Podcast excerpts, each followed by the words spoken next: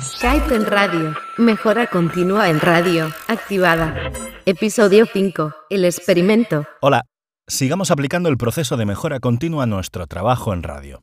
En los anteriores episodios hemos hablado de exploración y autoevaluación. Y desde el principio te estoy hablando de dos elementos necesarios para la mejora continua. El feedback constante del usuario, eso que para radio estamos llamando oyentecentrismo, y la iteración.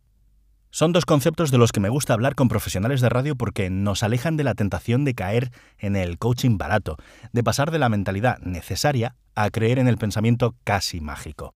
El feedback constante del usuario y la iteración articulan metodologías, sistemas de trabajo ajenos al día a día de los equipos de antena, pero habituales en otros departamentos de grandes organizaciones de radio, como los mencionados en episodios anteriores, Lean, Agile, Scrum, Design Thinking, etc.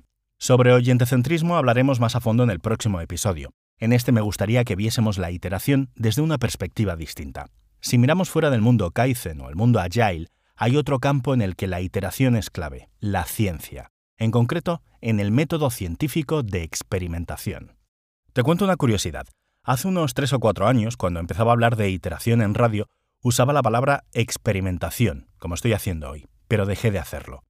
Noté que la palabra experimento era percibida de forma negativa en radio, una industria bastante conservadora.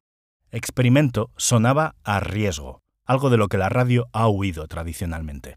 Espero por el bien del futuro de la radio que esto cambie, y afortunadamente creo que está cambiando. Pero bueno, esa es otra historia que hoy no toca. El método científico consiste en observación, formulación de hipótesis, experimentación, medición y análisis de resultados.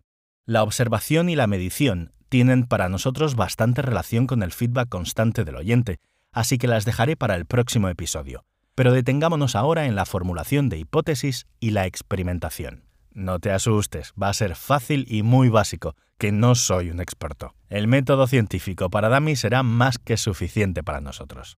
En el segundo episodio, Personas, cuando te explicaba la importancia de introducir exploración en nuestro método de autoevaluación, mencioné brevemente que era una técnica de pensamiento abductivo. La ciencia acepta el razonamiento abductivo como una operación lógica para llegar a hipótesis novedosas. Recordarás que al completar el ejercicio 3 positivos, 3 negativos, con el que evaluaste tu fragmento de audio, te adelanté que trataríamos su resultado no como conclusión, sino como hipótesis.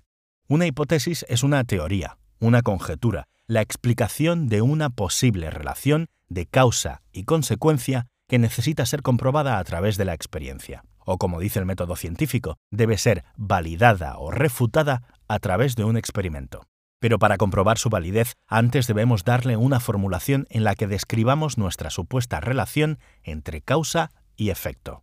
En nuestro caso, la causa será el cambio, la novedad, la potencial mejora que vayamos a introducir, lo que el método científico llama la variable independiente, mientras que el efecto, para nosotros, casi siempre será el impacto en el oyente, expresado en un mayor tiempo de escucha medio, un mayor número de oyentes o un mayor nivel de pasión.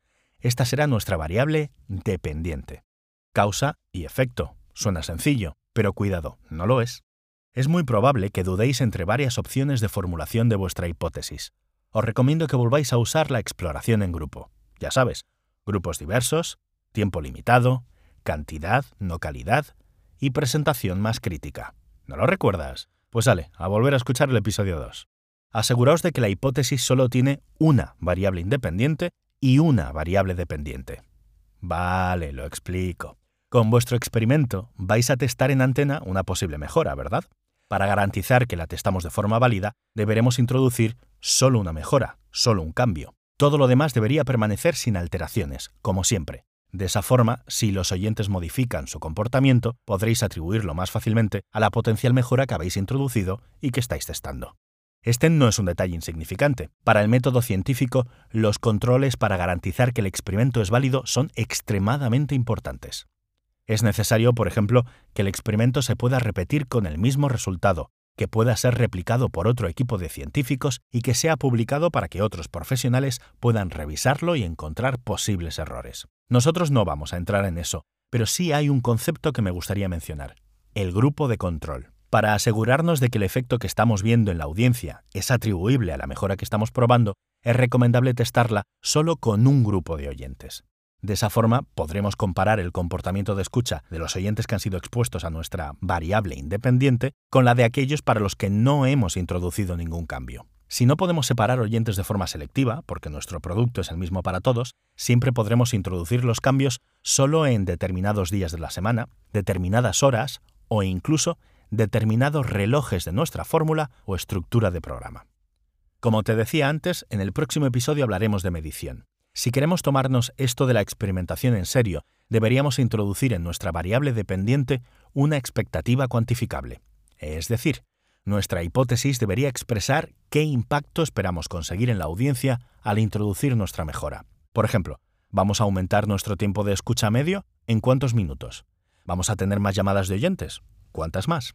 ¿Qué tipo de indicador vamos a usar para cuantificar? También merece una sesión de exploración en grupo es importante que exploremos todas las posibles mediciones que tenemos a mano, sobre todo aquellas que podemos analizar casi de inmediato. Esperar a los datos de audiencia oficiales de dentro de tres meses no parece buena idea. Pero no voy a hacer spoilers, que este tema me lo guardo para el próximo episodio, que sospecho es posiblemente el que más te sorprenda de todos en esta fase beta de Kaizen. Estoy acabando, pero si has estado atento o atenta, te estarás preguntando ¿dónde está la iteración? En el experimento en sí, no es un ejercicio que vayamos a hacer una vez y punto. Lo más probable es que tras analizar sus resultados queramos modificar nuestras variables. Es posible que queramos hacer ajustes a nuestra variable independiente, a la mejora que estamos testando, o que queramos ser más ambiciosos o más realistas con nuestra variable dependiente, el impacto en el oyente. ¿Suena pesado? Tengo una buena noticia. En el proceso hasta llegar a tu hipótesis inicial y su formulación, ya has aprendido algo nuevo.